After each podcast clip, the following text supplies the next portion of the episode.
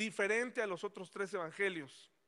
Evangelios porque tienen la historia de Jesús y cuentan las buenas noticias. El evangelio es que Jesús vino, nació, vivió, murió, pero resucitó. Ese es el evangelio.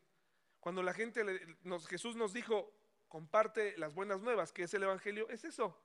Decirle a la gente que un hombre vino a cambiar la historia de la humanidad y vino a dar buenas noticias de salvación en él. ¿De acuerdo? No se compliquen. Cuando hay que compartir el Evangelio, esto es. La gente allá afuera cree que lo sabe, pero no lo saben. La religión popular, para ellos el Evangelio es leer una porción de la Biblia. Para nosotros son buenas noticias. Entonces, no tengas temor. No importa cuántos años tengas en el cristianismo, puedes regresar a tu, eh, a tu índice. ¿De acuerdo? Y volver a leer y releer. Y este es el tipo de estudio en donde podemos hacer preguntas, interrumpir y decir, el domingo el formato tal vez un día cambiará, no lo sé, eh, lo que sea bueno para la gente, para todos nosotros y que podamos aprender. Vamos a Juan, hermanos y hermanas. Juan es diferente a los otros tres evangelios, porque los otros evangelios son sinópticos significa que hacen sinopsis casi de los mismos eventos. Juan ya tenía en sus manos copias de los primeros tres, Mateo, Marcos y Lucas. Por lo tanto, al leer, dice, ahora va mi versión. Y escribe, más bien, complementa. No es que haya escrito cosas diferentes. Complementa. Y lo hace muy bien. Y dijimos las primeras veces que el libro de Juan está estructurado en algunas señales importantes, ¿de acuerdo? No les llama milagros, sino señales. Y el propósito de Juan es decirle a la gente, Jesús, sí, era hombre, pero también es Dios. Y mediante estas seis señales que él muestra, ya vimos la primera, que convirtió el agua en vino, y ya estudiamos su significado. Y la semana pasada, ahí eh, haciéndome bolas entre que si se grababa. Ah, claro, claro, así es, sí. De, hecho, ahorita vamos a ver, eso es muy importante, ahorita que, lo dice. Eh, el ministerio público comenzó, de Jesús, comenzó convirtiendo el agua en vino. Y aparte de hacerle un gran favor al novio, pues, y les voy a recomendar algo que, en donde tenemos que tener discernimiento. Eh, ahorita está en Netflix la serie de los elegidos. Es una serie que comenzó con una con una era un movimiento independiente y no querían llegar a ninguna plataforma para no ser influidos. Es una excelente manera de entender cómo era el mundo de Jesús a través de como de diálogos que no necesariamente están en la Biblia. Esto ha ocasionado es un debate porque dicen, no, pero aquí le están agregando, porque vemos a un Jesús que platica con la gente y bromea con ellos, les dice cosas que no. Es una serie. Así como no sabemos exactamente qué le dijo Napoleón a su ejército exactamente, así como no sabemos, tenemos los evangelios. Las historias de Jesús en las películas generalmente se enfocan únicamente en las cosas que están en los evangelios y hacen bien, pero no nos dejan ver ese lado de Jesús histórico, cómo llamó a los discípulos, cómo eran. No es la palabra de Dios, es una serie que nos ayuda a entender cómo pudieron haber sido las cosas. Alrededor actualmente de la elaboración de la serie ya hay mucha polémica. Tome lo bueno, deseche lo malo, ¿de acuerdo? Porque yo no la pongo aquí? No podemos tomarla como doctrina ni tampoco puedo recomendarla así, ahí está, mire, véanla. A mí me ha encantado porque es una forma de enseñarle a mis hijas, como en una película, el, el, andar de Jesús, que además es el primer Jesús que no parece modelo. Porque todos los Jesús que conocemos son preciosos, o sea, nada más falta que salgan con sus camisetas Calvin Klein o así, ¿no? No, no, no, e, e, esto se los recomiendo. Los elegidos ya está en Netflix, con subtítulos en español y es una buena manera de entender el mundo de Jesús y algunas cosas. Adelante, mi hermano. Algo que alguna vez leí, no sé si alguien ya lo leyó, El caballo de Troya. Sí. Otra vez, es una novela, es ficción totalmente, pero ¿cómo lo va explicando? ¿Cómo eran los tiempos de Jesús? ¿Cómo era él? ¿Cómo eran las tradiciones, las comidas? Es tan descriptivo que te enamoras. Así es. O sea, y lo disfrutas y lo piensas y dices, oye, qué, hermoso fue, ¿no? Independientemente de lo que se dice, los milagros, lo que hace, los milagros. es una cosa increíble, te hace llorar cada capítulo. Y, y, la historia en sí, la ficción, es increíble. Y cómo la van armando y cómo va haciendo, es algo que de esos libros que dices, es la una de la mañana, ya nada más es la última hoja, ya, ahora sí, ya me voy a dormir. Y, se disfruta. Uno y dos, ya los demás ya no sé, pero... ya está la tercera temporada ahí, pero ¿glorificas a los hombres o glorificas a Dios cuando la ves? Pues a Dios. Claro, te lleva a Dios. Porque, lo humaniza. Claro, claro. Lo humaniza y lo, aterriza y sientes, ah, bueno, así. te desvió de tu fe, te, te, desvió. Ah, incluso hay una parte, creo que dice en el libro, dice, el que no esté firme en su fe, mejor que no lo lea. Porque si te pones a criticarlo, pues sí encuentras muchas cosas. Ah, no, esto cómo puede ser. Pero si empiezas a pensar en todo eso, se disfruta y adoras ese libro y, lo disfrutas muchísimo. Sí, es una serie muy buena y alrededor, repito, hay mucha polémica. Mucha, más de la que crean. Últimamente, como en YouTube, un hombre, críticas y pastores ya la prohibieron y tengan discernimiento, hermanos. Yo no les puedo prohibir. Yo al contrario, a mí, me lleva a alabar a Dios y me quebranta cuando realmente veo el diálogo tan casual con la gente, los abrazos que da Jesús ahí, se me enchina la piel. Yo quisiera que me diera un abrazo así, me dejaría. Su trato con los niños. En ningún momento me ha desviado y me ha hecho pensar en... Pero es importante a veces saber que tenemos miedo de lo que no conocemos. Es una serie nada más, no sustituye nuestro estudio bíblico, no sustituye nuestra fe, pero sí ayuda bastante a entender todo. Se las recomiendo para que la vean y la maratonen. Bueno, entonces, vamos a, continuar porque fíjense que la semana pasada, justo ahorita lo que dice, lo que dice Elena, el libro de Juan no, no respeta necesariamente un orden cronológico, pero tampoco significa que esté eh, en desorden. Sencillamente omite ciertas cosas que se dijeron en otros evangelios y pone otras. Por ejemplo, el verbo de Dios, eh, Jesús como la palabra, está en Juan 1 del 1 al 18. Cronológicamente este sería el primer evento en la vida de, de Jesús, porque él estuvo mucho antes de la fundación del mundo, o sea, desde antes del Génesis, ¿no? Ahí está. Juan 1 del 1 al 18 está en el número 1 en la cronología de Jesús. Así que Juan leyó los evangelios, leyó que Mateo puso el nacimiento de Jesús, que Marcos eh, no lo menciona, pero que Lucas lo menciona con más detalle, y él dice, no, pues yo me voy atrás, ni siquiera lo voy a mencionar, voy a hablar de que Jesús ya estaba. Le interesa a Juan demostrar a sus lectores que Jesús es Dios y era Dios. Luego vendría, y me estoy saltando otros, nada más estoy poniendo los generales para que vea cómo funciona la cronología bíblica. El segundo evento sería la anunciación del nacimiento de Juan el Bautista, primero y mayor eh, que Jesús por algunos días, en donde él prepara el camino del Señor. Ya hablamos de Juan el Bautista, quien Juan el apóstol lo menciona en su evangelio, y eso lo encuentra en Lucas del 1 al 25. Luego viene la anunciación del nacimiento de Jesús y obviamente eh, otros eventos como eh, la conversación con José, obviamente la conversación con María, la conversación con eh, este, todo, todo el, digamos, el, todo lo que ocurrió en el nacimiento de Jesús. Lo estoy simplificando porque hay otros eventos cronológicos. Esto también está en Lucas y Lucas nos da muchos detalles que los demás no, porque recuerden que es muy probable que él haya sido, eh, él haya ido a buscar a María y ha hablado con ella personalmente. La semana pasada les di un dato de esos que a lo mejor ni es necesario saber, que no cambie nada, pero creo que ni siquiera lo di bien.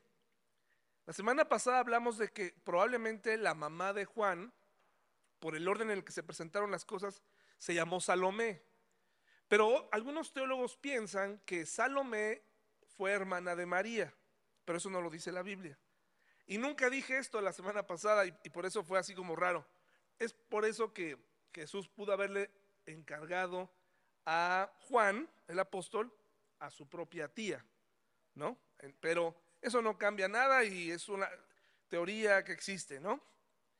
Eh, bueno, luego viene el bautismo de Jesús. Eh, ahí está en Mateo, en Marcos y en Lucas, ¿no? Sería el evento número cuatro. Luego vendría algo que estos eventos no los menciona eh, Juan. Luego viene la tentación en el desierto, que tampoco la menciona. Si se fijan, se saltaron varios eventos previos al inicio de su eh, ministerio público. Ahora sí, viene lo que estudiamos las semanas pasadas, los primeros discípulos, algunos llamados en el desierto, otros ya en la ciudad. Eh, estamos ya para este, para este momento, está siguiéndole Juan, Andrés, Santiago o Jacobo, Natanael, y me falta uno, y Pedro. Cinco, ya están con Jesús. Sí. Perdón, tengo una duda. Así como nosotros ahorita estamos esperando la venida de Cristo, y bueno, yo digo, pues yo creo que a mí no me va a tocar, quién sabe, ¿no? A ver, cuando el COVID y esto, pues decía, pues a lo mejor ahora sí. Pero bueno, este, mi-. ¿tú qué tan, qué tanto has estudiado? ¿Qué sabes de si la- los, los hebreos, los las judías, así como nosotros en este contexto de que pues unos creen que viene, otros no? ¿Así sería ellos que estaban esperando al Mesías o, o no, por su religión tan cuadrada, por así decirlo? Bueno, muchas gracias por lo del estu- el estudiar mucho. Este, Pau va a decir, si supieran, nah.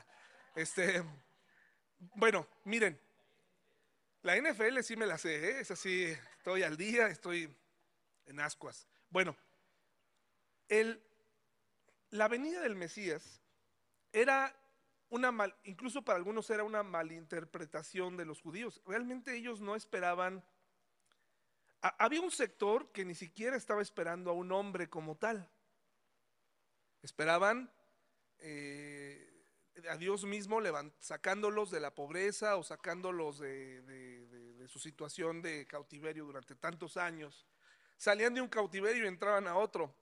Y esto por infieles. El problema con los judíos es que cuando viene Jesús y hay tanta profecía que se cumple en Jesús, Isaías 53, por ejemplo, que habla de que un hombre va a venir y va a ser llevado a la cruz. Para ellos no era un hombre. Ellos hasta la fecha dicen, no, es que Isaías 53 no habla de Jesús. Isaías 53 está hablando de Israel. Y sigue negando hasta la fecha la presencia de un Mesías hombre. Hay otros que sí esperaban a un hombre y querían ser la mamá de ese hombre, ¿no? De ese hombre poderoso al estilo Elías, al estilo Eliseo, eh, un rey que levantara en armas y ese sector eh, me, parece más joven, es el que tenía ese movimiento y buscaba. Hoy en día, e- eso responde la, la pregunta, o sea, la pregunta es, unos no esperaban que fuera un hombre y otros sí esperaban que fuera un hombre y que ese hombre fuera un libertador. Hoy en día ya la gente ya no tiene esa expectativa. Hoy en día los judíos tienen la expectativa de que el Mesías es un movimiento, para los jóvenes es un movimiento en donde eh, no hay un hombre como tal, sino se va a levantar Israel y va a reconquistar su tierra y el mundo y va a ser dueño de Gaza y de todo lo que tiene ahí y aún más. Y que Dios les va a cumplir lo que dijo que el pueblo de Israel va a ser una nación llena de gente y de personas como arena en el mar o estrellas en el cielo, ¿no? Y los ortodoxos sí siguen esperando un libertador. Y ahí es donde está el momento en donde lo que hemos estudiado en Daniel, esa combinación de tener a un hombre en algún momento dado carismático que va a hacer tratos con Israel, que sí le va a devolver cierto poder, le va a permitir reabrir su templo actualmente destruido, eh, eso va a ser pues muy importante para ellos, ¿no? Eh, y le van a hacer caso al anticristo, ¿no? Entonces hoy en día existen esos movimientos. Para los más jóvenes ya no esperan a, a Jesús, sino esperan un movimiento. Es, para ellos es un, un- un levantamiento de, del pueblo de Israel nada más. Luego, la primera señal ya la vimos la semana pasada, Juan 2, del 1 al 12, y ya vimos lo que significa y si fue un o no un eh, milagro frívolo haber convertido el agua en vino. Ya vimos que no lo fue, por no ser una necesidad eh, básica, ¿no? Y luego, hoy nos toca Jesús limpia el templo, pero por primera vez. Hay dos historias. Esta que vamos a leer hoy, de cuando limpia el templo, ahí en Juan, por favor, Juan 2. No hemos salido de, mire cuánto hemos sacado y todavía no avanzamos. Juan 2, en el versículo 13, ahí vemos que Jesús limpia el templo por primera vez. Y hay quienes dicen, no, es que aquí Juan se está saltando en el tiempo y está juntando dos. Es el mismo evento, pero realmente si estudiamos los pasajes que están en Mateo 21, del 12 al 13, Marcos 11, 15 y 17, como están ahí, Lucas 19, 45, 46, esos corresponden a la segunda limpieza que el Señor Jesús hace en el templo. ¿Por qué? Porque el contexto no nos permite unir, no corresponde. La primera limpieza del templo se lleva a cabo después, casi inmediatamente después de las bodas de Caná. Y la segunda limpieza se lleva a cabo la última semana de vida de Jesús. Por el contexto, ¿no? Entonces, Juan 2, del 13 al 25. Acompáñenme, por favor, ahí con sus vistas. Juan 2, 13 al 25.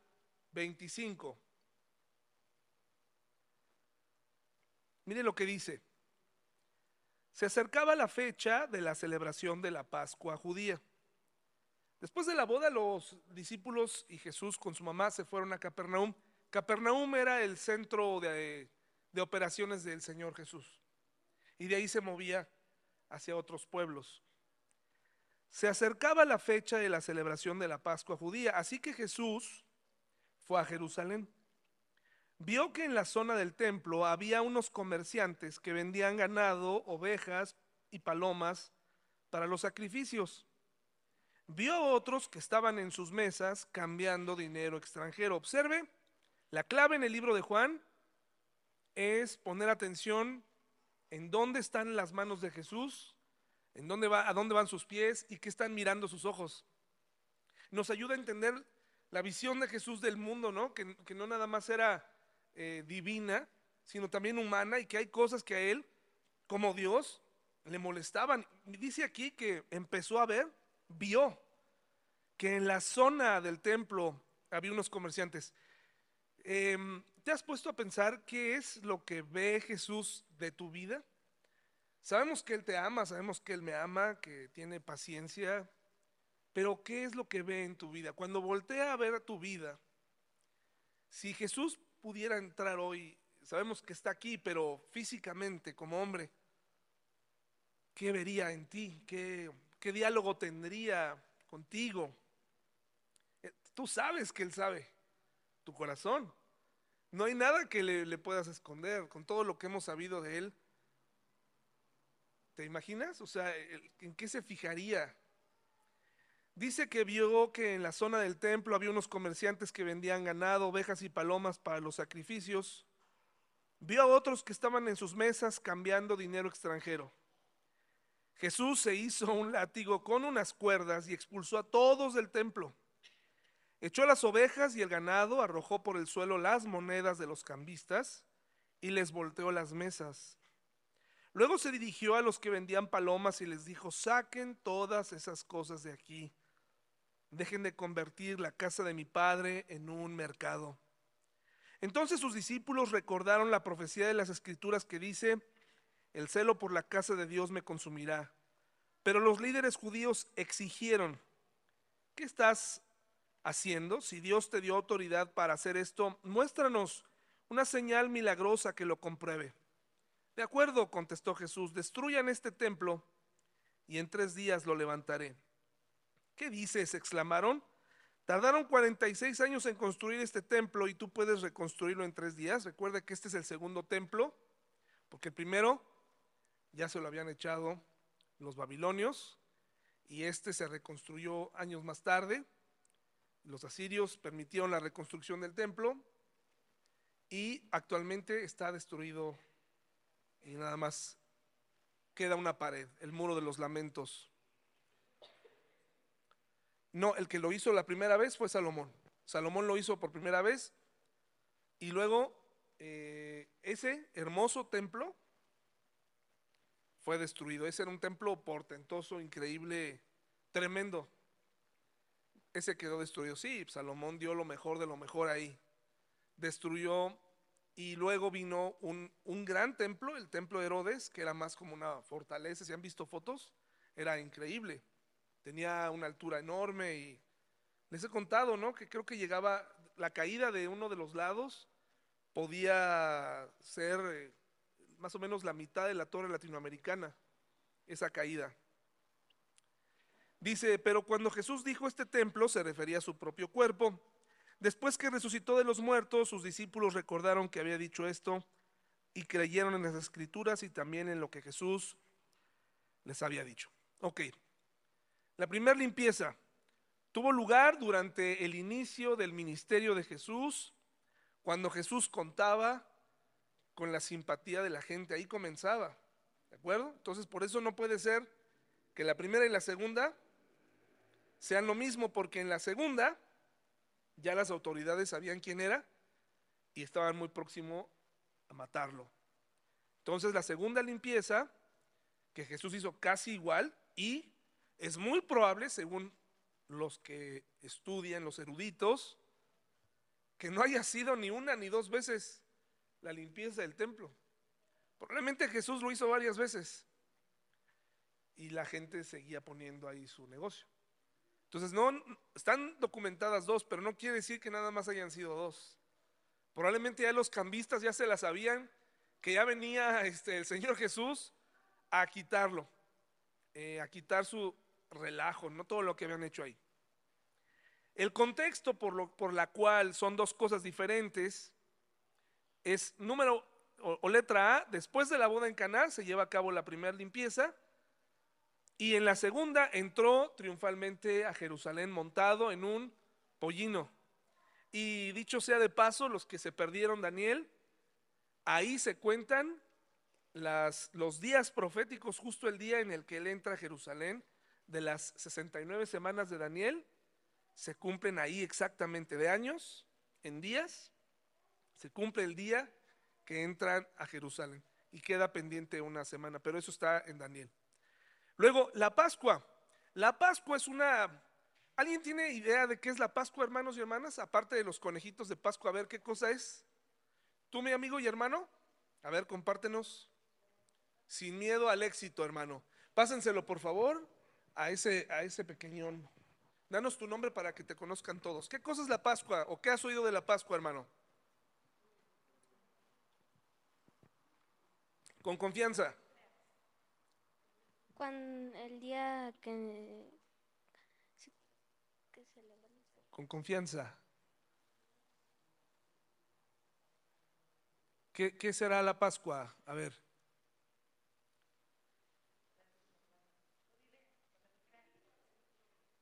Con confianza, no te preocupes, aquí no reprueba nadie. Cuando celebramos a Dios. Muy bien, sí, claro, es una forma de celebrar a Dios. Muchas gracias. ¿Alguien más tiene idea de qué cosa es la Pascua? A ver, pásenselo al buen Ricky, al buen Rich. Adelante, mi hermano. ¿Qué cosa es, la Pascua? la conmemoración de cuando los hebreos pintaron los dinteles para que en la noche pasara el ángel de Jehová y destruyera a los primogénitos. Y bueno, por eso se hace el recordatorio de la celebración de que Dios salvó a los primogénitos de los judíos. Es correcto, así es. Así es. Eh, Eleazar, ¿tú consideras que es la fiesta más importante que tienen los judíos? ¿Se lo podrías pasar a Eleazar, por favor, Elnita? ¿Es la fiesta más Depende. importante de los judíos? ¿Tú consideras lo que tú sepas, eh? ¿Tú consideras de, es que son muchas fiestas, pero Eh, Sí, tenían varias. Sí, creo que es la más importante que tenían. muy bien. Vamos entonces a ver. Sí, hasta la fecha, hasta la fecha la celebran. Ya cada vez es diferente, pero ¿qué cosa es la Pascua? A ver, se iba a celebrar la Pascua, estaba próxima a celebrarse.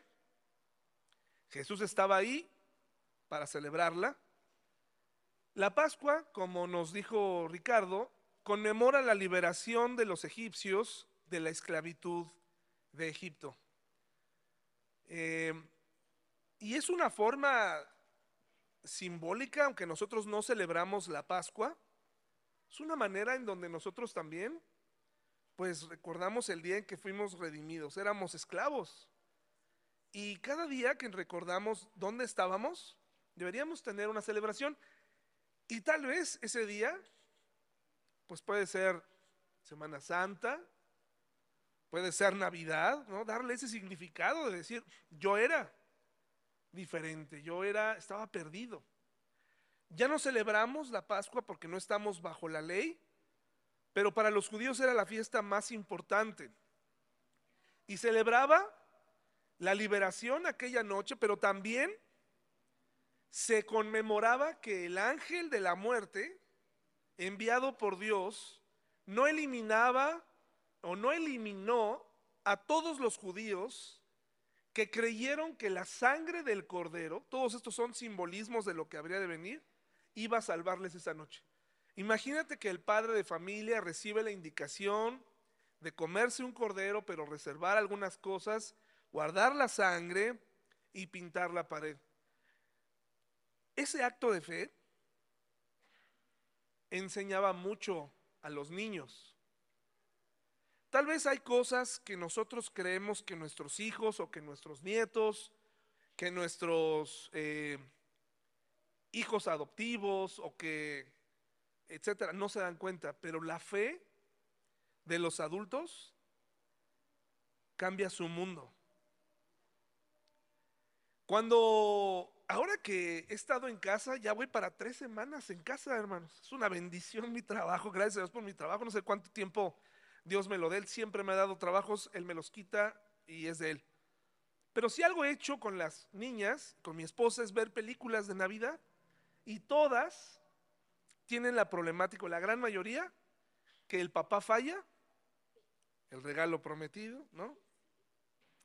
Uno y dos, que los papás fallan porque dejaron al niño en casa, solo en casa, uno, dos y tres. Y también que hay problemas de divorcio, en donde le piden los niños a, Santa Claus un milagro de Navidad y, y en eso gira. Esa es la realidad de, de los niños hoy. Si tu realidad fue esa, lo tuviste que vivir, una manera de restituir su corazón es mediante tu fe en Dios.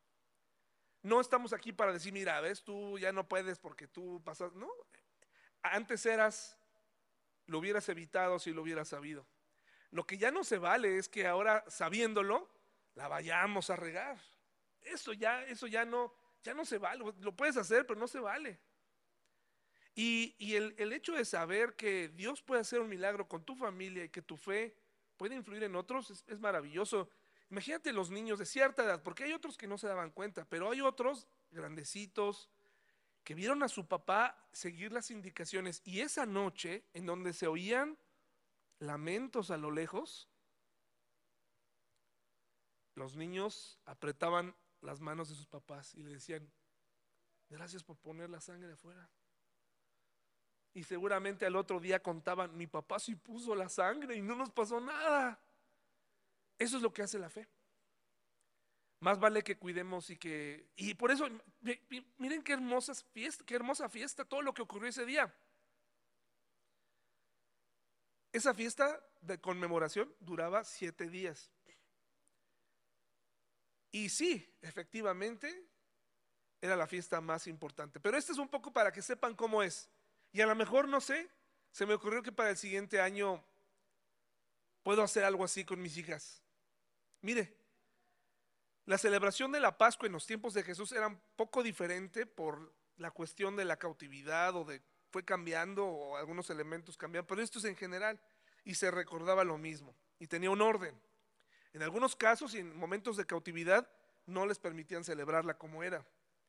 Primero se, se hacía una oración de acción de gracias hecha por el jefe de familia o la jefa de familia, ¿no? Y se bebía la primera copa de vino. Y de ahí, pues también todo el mundo se seguía bebiendo vino. Recuerde que el que haya vino en la, en la Biblia no significa que es un pase abierto para la embriaguez. Es lo mismo cuando sientes que has consumido demasiado azúcar, párale. Es lo mismo con el vino. Sé prudente con lo que haces. Luego, se comían las hierbas amargas como recuerdo, como aquel recuerdo amargo de la esclavitud en Egipto. Se comían unas hierbas. Todo esto antes de cenar, ¿eh? este es el orden. Se echaban unas hierbas todos y decían, ¡ay, qué feas saben! Pues así era la esclavitud. Y creo que eso nos vendría bien, recordar de dónde estábamos, ¿no?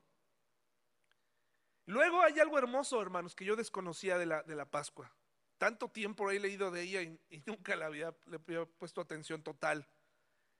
Uno de los hijos pregunta, ¿por qué esta noche es distinta a las demás, papá? Preguntaba en nombre de todos. Y entonces el papá contestaba leyendo o narrando lo que había ocurrido. ¿Te imaginas? A lo mejor el chico ya sabía, pero volvía a decirlo. ¿Por qué? Y entonces todo eso volvía a meter a la gente en el mismo canal. Sí, exactamente. Y así los mandamientos se cumplían. Le vas a repetir a tus hijos en todo momento lo que es la ley de Dios. Y en este era una, excelente oportunidad de los padres y de las madres para recordarle a sus hijos de dónde habían salido. ¿Quieres que tus hijos comprendan por qué vienes, por qué estamos aquí, por qué te conectas, por qué venimos el domingo? Recuérdale cómo era tu vida antes, cómo era su vida antes. A lo mejor ya se les olvidó. Eh, a nuestros hijos se les olvida porque no viven todo lo que nosotros tenemos que vivir. Eh, las maestras, ¿cómo batallan? Piensan que qué bonito ser maestra. Nada más se la viven revisando dibujitos. No, hermanos. Es un problema. Y ahora todo tienen en contra las maestras. Cuidadito y le llamen la atención mal, porque salen perdiendo. Pero no solamente ese oficio, hay otros. ¿Qué tal vender? ¿Qué tal conseguir ventas?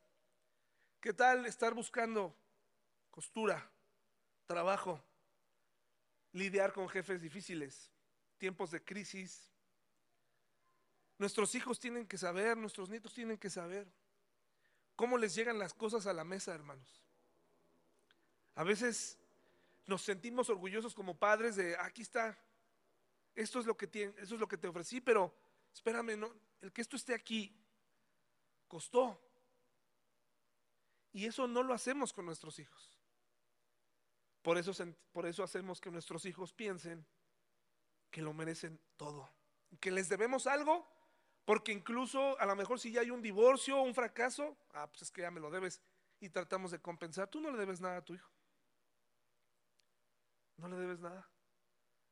Quédate con él, síguele, síguelo amando, sigue proveyendo, sigue siendo ese jefe de familia, jefa de familia, pero recuérdale cómo estaban las cosas antes. Y luego se cantaba la primera parte del Jalel, que es, una alabanza, que es el Salmo 113 y el Salmo 114.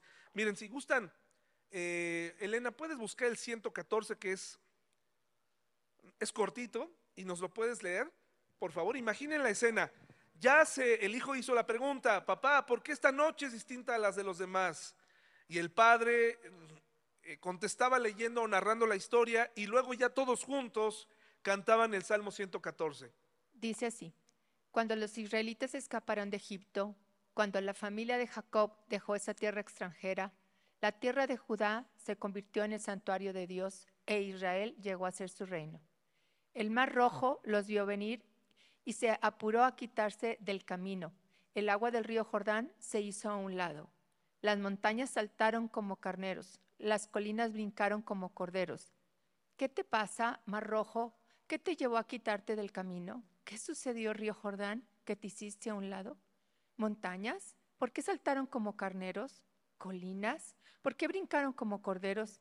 Tiembla, oh tierra, ante la presencia del Señor, ante el Dios de Jacob.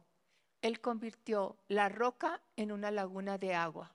Sí, de la roca sólida fluyó un manantial. Y eso es- era una canción. Y es la primera parte, cantaban el, sa- el Salmo 113, el 114, y luego se lavaban las manos a manera de ritual para comenzar a comer. Se empezaba a comer el cordero primero, primero el cordero, junto con el pan sin levadura, llamado también el pan de prisa, por aquellos días de huir y agarrar el pan en el desierto.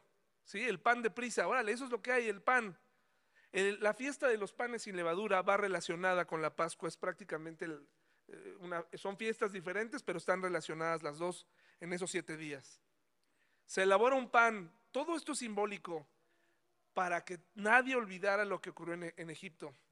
Sin embargo, con el tiempo, ¿qué le pasó a los hombres y a las mujeres? Se nos olvida.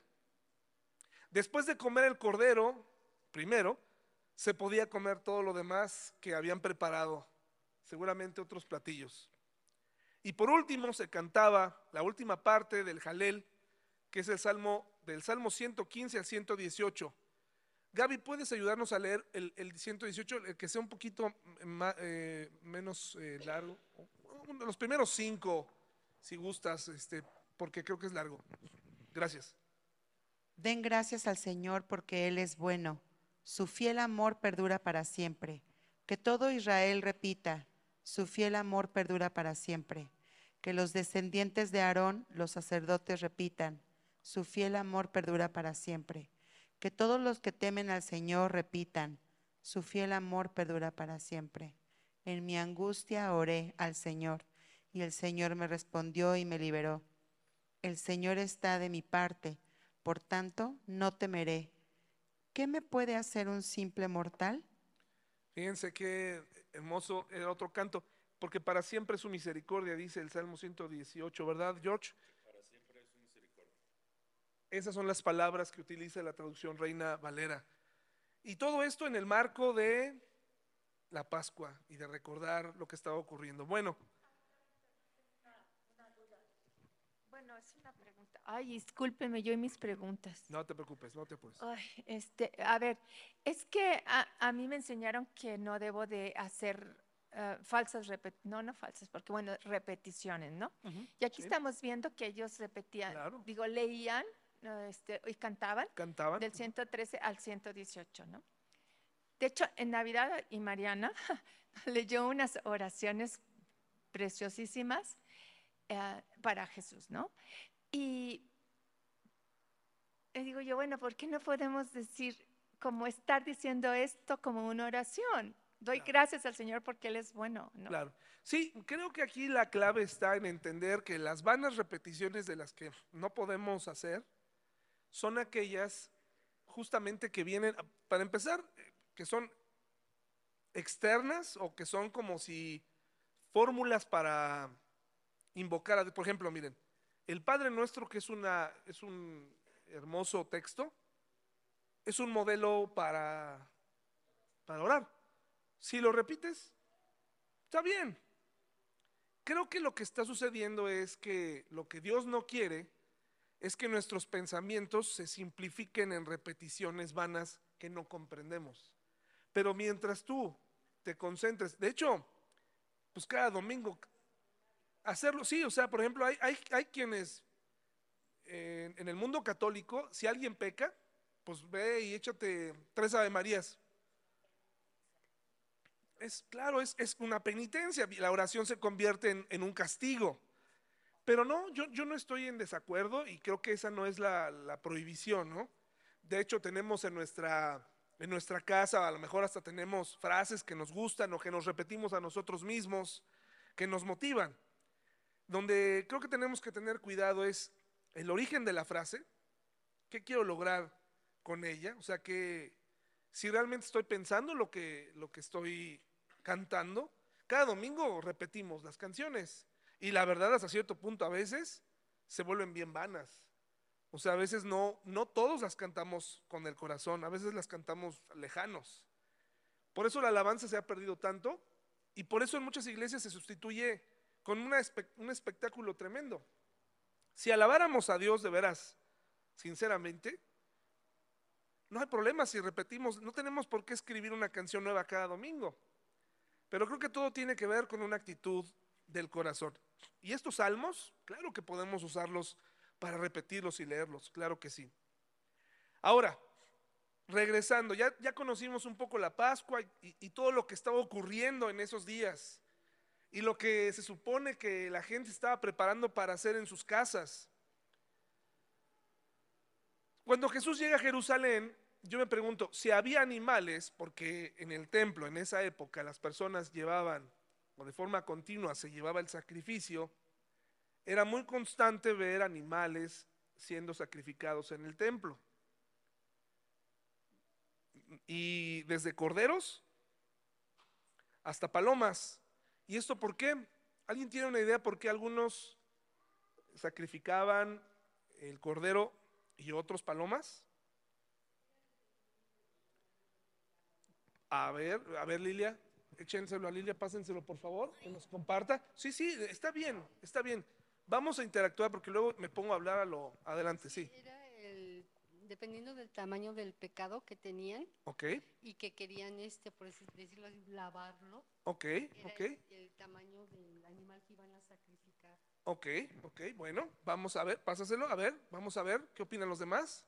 Yo me acuerdo que alguna vez escuché aquí Ajá. que era porque no todas las familias tenían el mismo recurso económico, Así es. por lo cual entonces cuando no tenías dinero, pues con un pichoncito bastaba. Así es. Sí, aquí la, aquí la, eso es, eso es muy importante y tenía que ver más con la condición socioeconómica de las personas. Si la persona había cometido un gran pecado, pero no tenía dinero para el cordero, podía llevar unas palomas. Y yo creo que también es lo, que ahorita estábamos hablando de las, de las vanas repeticiones, ¿no? Jesús sabía exactamente el corazón de cada quien. Tú puedes hacer una oración simple de corazón y es mucho más que cantar 100 alabanzas, ¿no? Sí. Igual era lo mismo. Yo creo que él veía el contexto, el corazón de las personas y, y es muy probable que hasta los judíos lo hacían. Ah, mira, yo tengo mucho dinero, ah, pues yo puedo pagar un, un buey a lo mejor y lo y creía que en ese evento o en ese acto podía recibir más bendiciones de Dios. Pero es muy probable que a lo mejor con una paloma alguien podía tener más favor de Dios. Sí. Sí, eh, que se vendía, sí, eh, o que se vendían, el, se vendía el perdón o cosas así. El, el- el orden de, de esto era el siguiente. Si alguien expiaba el pecado, o sea, el derramamiento de sangre era necesario, de sangre animal, para expiar el pecado. Es decir, desde el inicio, desde que el hombre pecó, era un modelo el decir, el hombre y la mujer pecaron y se hicieron pieles, Dios les dio pieles de animales. No se las dio nomás para que no tuvieran frío. Se las dio para que supieran que su pecado siempre iba a afectar a alguien más. Por esta razón, los animales les costaba la vida. ¿Se han encariñado con un animal? Segura, él le puso nombre a los animales. Tenía que morir para vestirlo. Era la primera vez que él lo vivió. El derramamiento de sangre era precisamente para que el hombre dejara de pecar. Era una forma de decir, a ver, lo voy a pensar dos veces. Entonces, eh, el sacrificio era el siguiente. si no tenías dinero, entonces podías comprar o llevar las palomas. Pero si, si había animales y, estaban ahí, ¿cuál era el problema? Bueno, el problema era un problema más profundo, un problema del corazón, donde habitan dos cosas muy particulares que hoy en día también pueden vivir en nosotros. Es la religiosidad, es fácil ser religioso y, convertirnos en gente que canta por cantar, predica por predicar, asiste por asistir. Y la apatía, porque a la vez ya no estás dispuesto a hacer absolutamente nada. Mucha gente que sale molesta de otras iglesias porque no pueden servir y llega con nosotros y aquí pueden servir, no sirven. El problema es el corazón. Nunca llegas a saber realmente qué hay en su corazón. Porque, porque lo que ellos quieren, una, una vez una persona muy estudiosa, muy aparentemente comprometida, se fue de la iglesia que porque aquí no podía llevar, eh, formar sus dones. Y se fue a otro lado para caer en una depresión profunda, fuera de la iglesia, ¿no? Y claro que todos podemos ejecutar aquí lo que Dios tiene. Si quieres, se crea un ministerio. Si quieres. Sí, cada, ca- tú puedes, puedes crear. Es increíble lo, lo importante que es, la diferencia que marca que alguien toque la guitarra un miércoles, que alguien esté aquí el miércoles. No saben, no tienen la idea cómo cambia todo. Eh, los nervios de que hago, hasta el ritmo del estudio es diferente. Tu asistencia, tu participación es importante. El problema es el corazón en donde pueden habitar la religiosidad y la apatía y ahí pueden vivir sin ningún problema. ¿Por qué? El problema es el siguiente, miren, los que venían de, ah, de- las regiones del mar o nivel del mar hacia Jerusalén, era un camino en ascenso literalmente, geográficamente hablando, subían de unos 200 metros bajo el nivel del mar hasta unos 750 sobre el nivel del mar donde estaba Jerusalén. Venir de allá para acá, alguien vio oportunidad y entonces dijo, no alguien seguramente anunció en la radio local, no tienes que traer tus animales, nosotros los proveemos por ti. Y entonces todo lo que tenía, lo que significaba el cuidar a esas palomas o, tomar de tu ganado para sacrificarlo, se había perdido. Ya la gente ni siquiera lo intentaba.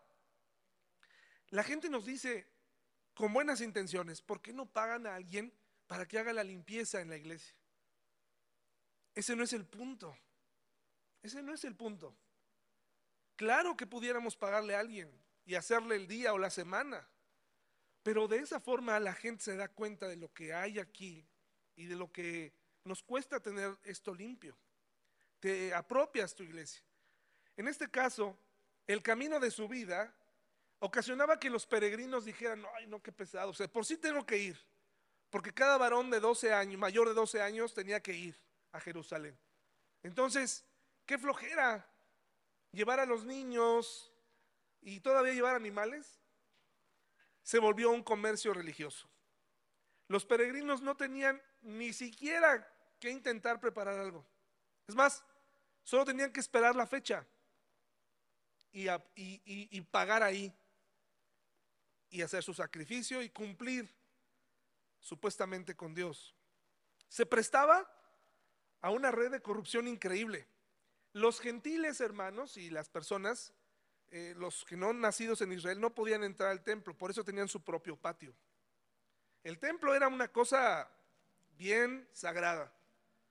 Y los fariseos y el Sanedrín y todos los judíos tenían siempre objeciones para todo. Para todo. Algunos de ellos, si llegaban a ver a una mujer, le veían los tobillos, se lanzaban corriendo hacia el otro lado, con los ojos cerrados. Si en el camino se encontraban una barda, que así sea, se estrellaban. También los llamaban las cabezas sangrantes. Si alguno de ellos, o sea, tenían objeciones por todo, por las mujeres, por eh, cómo vestían, cómo vivían, to- todo era un desastre. Curiosamente, en este punto no tenían problema. Ni el Sanedrín ni los fariseos decían nada.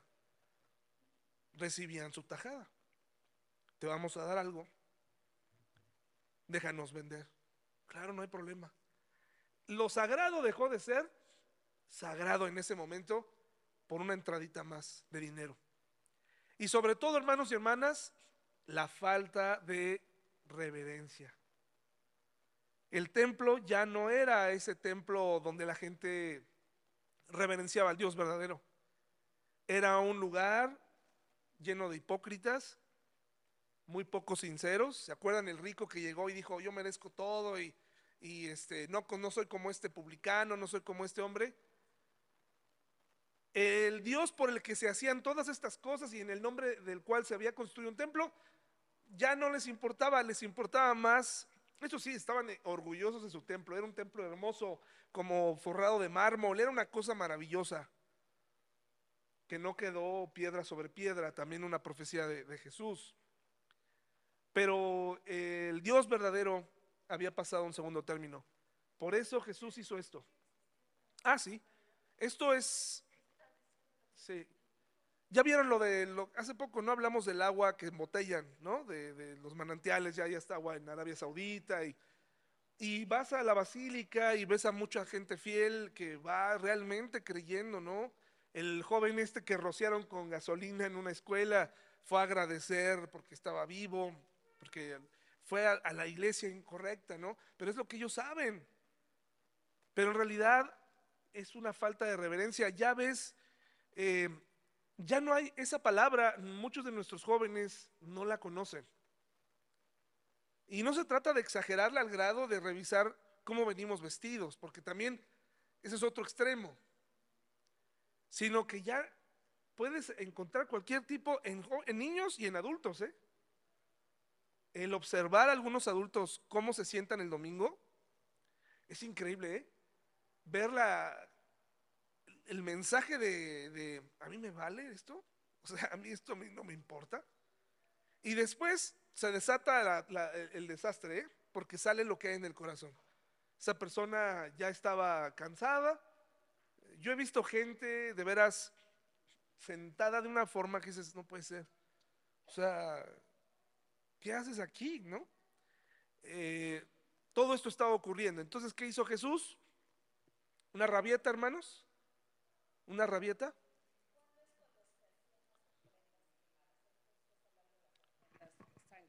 Sí.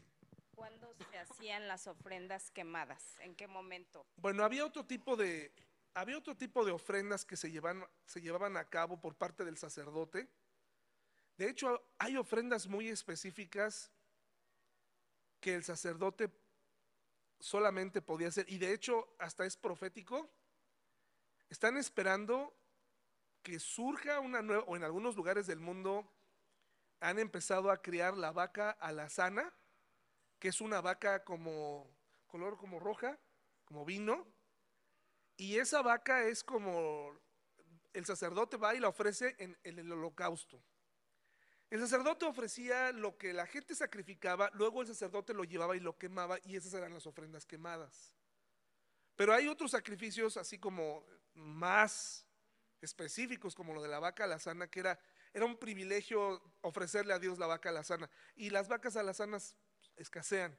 Entonces se cree que cuando se construya el nuevo templo, van a poder, van a tener esa especie y van a poder ofrecer continuamente la vaca alazana. Las ofrendas quemadas son el origen de lo que la gente sacrificaba. El sacerdote se llevaba todo lo demás, hacía un lado las vísceras y quemaba lo demás del animal. Y, así es. Y después compartían un poco de lo que sí se podía comer. Era parte de lo mismo. Bueno, fue una rabieta de Jesús, hermanos y hermanas. Jesús llegó, hizo, hizo coraje. ¿Puede hacerte enojar la irreverencia? ¿Qué te puede hacer enojar en, tu casa? ¿Qué te puede hacer enojar que hagan en tu casa? Sí, o que, o, o sabes, o, o pon tú, mira, sí, que destruyan o que empiecen a decir cosas que, oye, espérame.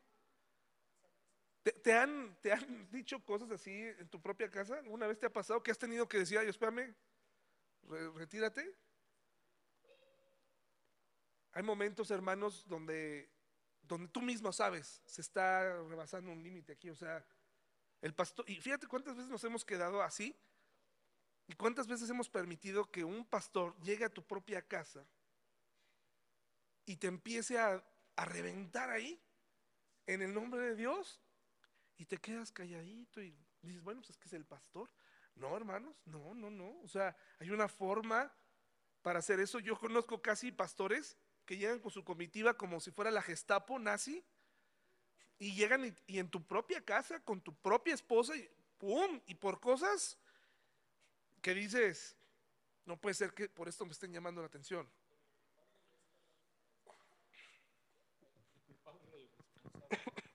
El culpable o el responsable eres tú. O sea, realmente todos traemos una tradición de los sacerdotes católicos, porque así crecimos, Sí. y que se les tenía que reverenciar. Sí. Y después llegas a una iglesia cristiana donde ves al pastor y dices, no, lo que el otro día dijeron, a mí me dio mucha risa, pero a la vez me sentí muy bien. Aquí no hay mesas de honor ni mesa de pastor, porque eso también pasa. Sí. O sea, y es muy claro, y, y- y te vuelves así y se vuelven reverenciales. Por eso te digo, tú eres el causante, responsable o culpable de, de eso, el quitarte el manto de, de- de- santidad prácticamente, ¿no? El decir, somos iguales. Así es. Y, y yo creo que, y muchas veces nos han dicho en la casa, ah, no, es que ahí son muy light. Pues no es light, simplemente somos libres Así es. y te vemos como, como una persona normal, ¿no? Sí. Y podemos juzgarte y criticarte y no es pecado, vamos a decir. Sí. O sea, no podemos decir, ah, yo no, no, David no tiene, no, sí, yo le he dicho a Leti, mira, hay cosas así, así, así, estas sí me gustan y esas no me gustan. Y no pasa nada, ¿no? Sí. Entonces yo creo que esa es la parte que muchas veces mucha gente en otras iglesias sigue reverenciando porque ellos se ponen en esos púlpitos y se ponen así como santones y semidioses y no permiten y no se bajan de ahí, Así es. que sería lo normal. ¿no? Así es. Imagínate que en tu propia casa, el, templo que fue creado para Jehová esté lleno de todo esto. El patio de los gentiles, que era un lugar para que la gente no creyente pudiera, perdón, no nacida en Israel pudiera adorar, ahora era un centro de comercio donde incluso hasta cambiaban divisas para hacer viajes. Era un mercado. La reacción de Jesús, hermanos y hermanas, fue una oposición al mal.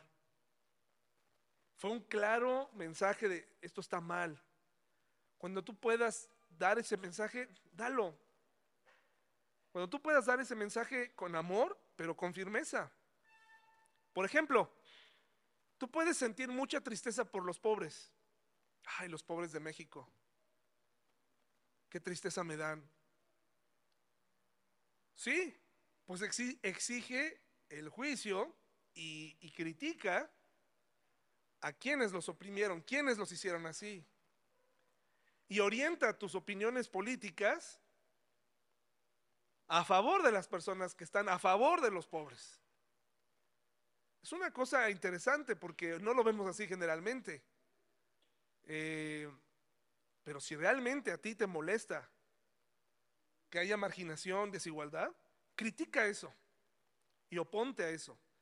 Y haz, cuando tú puedas, trata igual a las personas que te sirven en tu casa, trátalas bien, a las, que, las chicas que te ayudan en casa, trátalas con dignidad. Porque no sirve de nada ser cristiano si está, no, en contra del pecado. Pues sí, pero ahí en casa hay una chica que humillas, que tratas mal. No, hermanos, Jesús vino, no solamente vino a los pobres, se- sencillamente que los ricos estaban en otro punto de su vida, ¿no? Ya estamos llegando al final. La reacción de Jesús, hermanos y hermanas, fue una ira controlada de otra manera, hubiera provocado la participación de los, de los romanos. Lo que Jesús hizo fue establecer, mediante la elaboración de un látigo, no necesariamente los golpeó, sencillamente quitó y aventó y dijo esto no está bien. Y ellos sabían lo que, lo que estaban haciendo. Pero fue tan controlado que, que no provocó que los romanos entraran. Me parece que ese es un ejemplo de cómo debe ser la ira. La ira no necesariamente es poder que se sale de control porque lo puedes hacer. La ira no es una bofetada a, nuestra hija o nuestro hijo porque ya cállate y entonces te abofeteo, te amenazo con hacerte cosas. Eso no es. Hubo una ira controlada. Muchos de nosotros tenemos problemas porque no podemos controlar nuestro carácter. Decimos cosas y luego ya no sabemos cómo hacerle para rebobinar y resolver el problema. Tú puedes decir, eso que estás haciendo está mal y estoy en contra y más, ya no me voy a quedar porque no estoy de acuerdo con lo que estás haciendo. Y otra muy diferente a me voy y voy a, voy a hacer un rompedero de cosas. Eh, eh, La reacción de Jesús en este contexto fue, todo mundo sabía que lo que estaban haciendo estaba mal. Y los que salieron y los que hablaron no fueron los, los, que, los mercaderes. ¿Quiénes salieron a defender el asunto? Los religiosos. Se les estaba cayendo el negocio. Los demás su- supieron. Eh, Personas habían escuchado de Jesús, respetaban a Jesús. El negocio de los, de los religiosos se les estaba cayendo. La declaración del versículo 19, que está aquí, 2.19, cuando los religiosos le piden que, que haga una señal, los líderes judíos, dice, exigieron, ¿qué estás haciendo si Dios te dio autoridad para hacer esto? muéstranos una señal milagrosa que lo compruebe. Dice, de acuerdo. Contestó Jesús, destruyan este templo y en tres días lo levantaré. Por la explicación que nos da la Biblia y nos da Juan, en ningún momento hizo un señalamiento en contra del templo. Esto que dijo fue un cargo por el cual se le acusó a Jesús en sus juicios mal llevados y se le acusó de atentar en contra del templo. Pero él hablaba de su propio cuerpo. Es la explicación que la Biblia nos da. Aquí no hay que explicarlo de otra manera.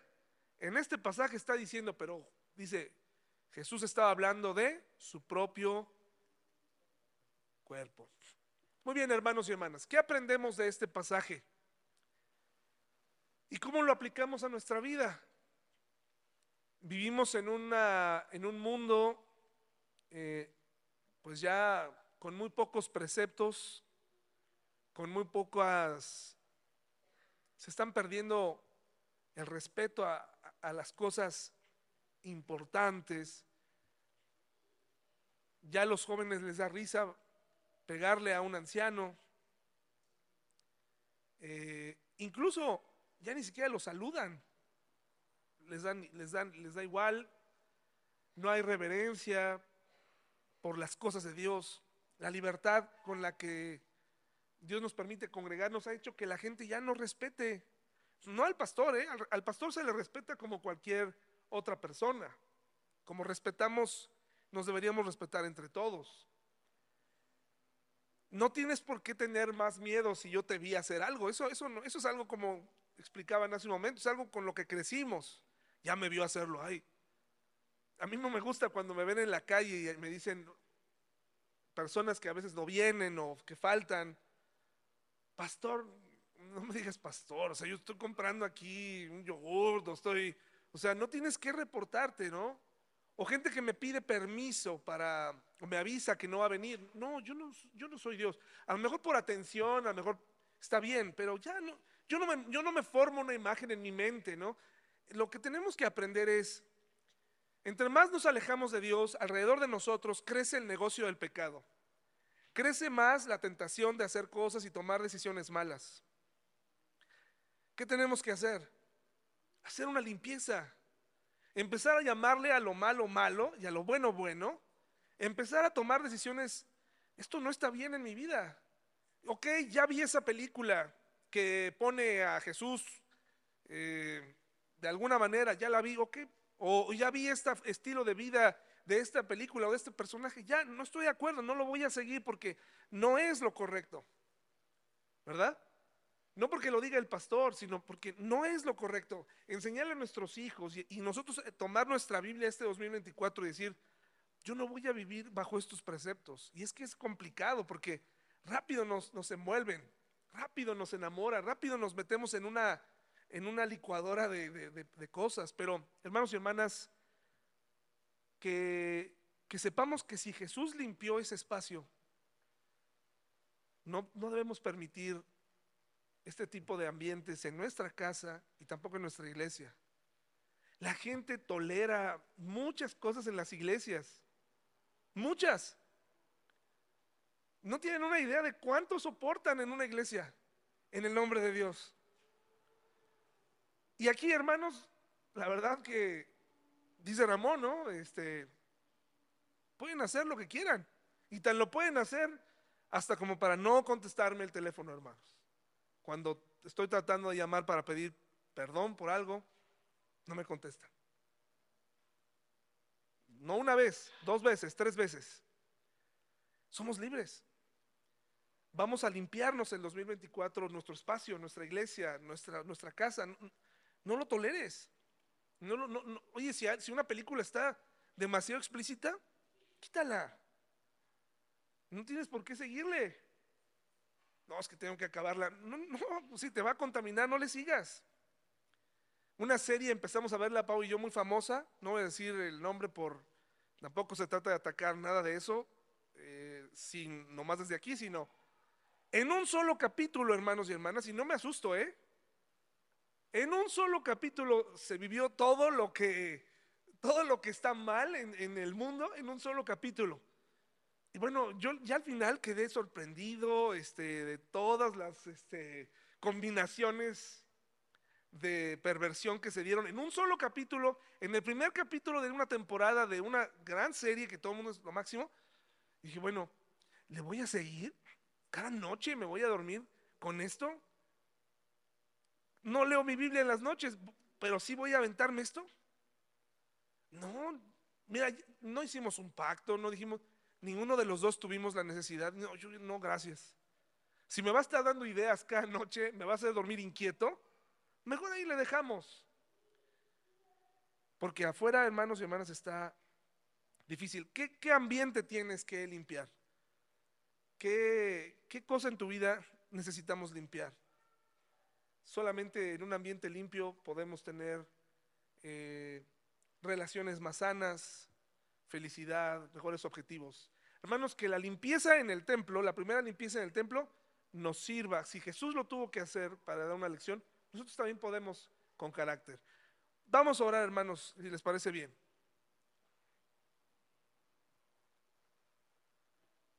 Señor, muchas gracias por tu amor, por tu palabra. Ayúdanos a ser valientes este 2024. Que nuestra fe brille por encima de nuestros malos hábitos, de nuestras ideas que no te agradan. Si hay algo que tengamos que limpiar, mesas que tienen que volar, Señor, eh, malos hábitos, eh, religiosidad, apatía, que se terminen, Señor, este año. Nos ponemos en tus manos y gracias por esta noche en el nombre de Jesús. Amén.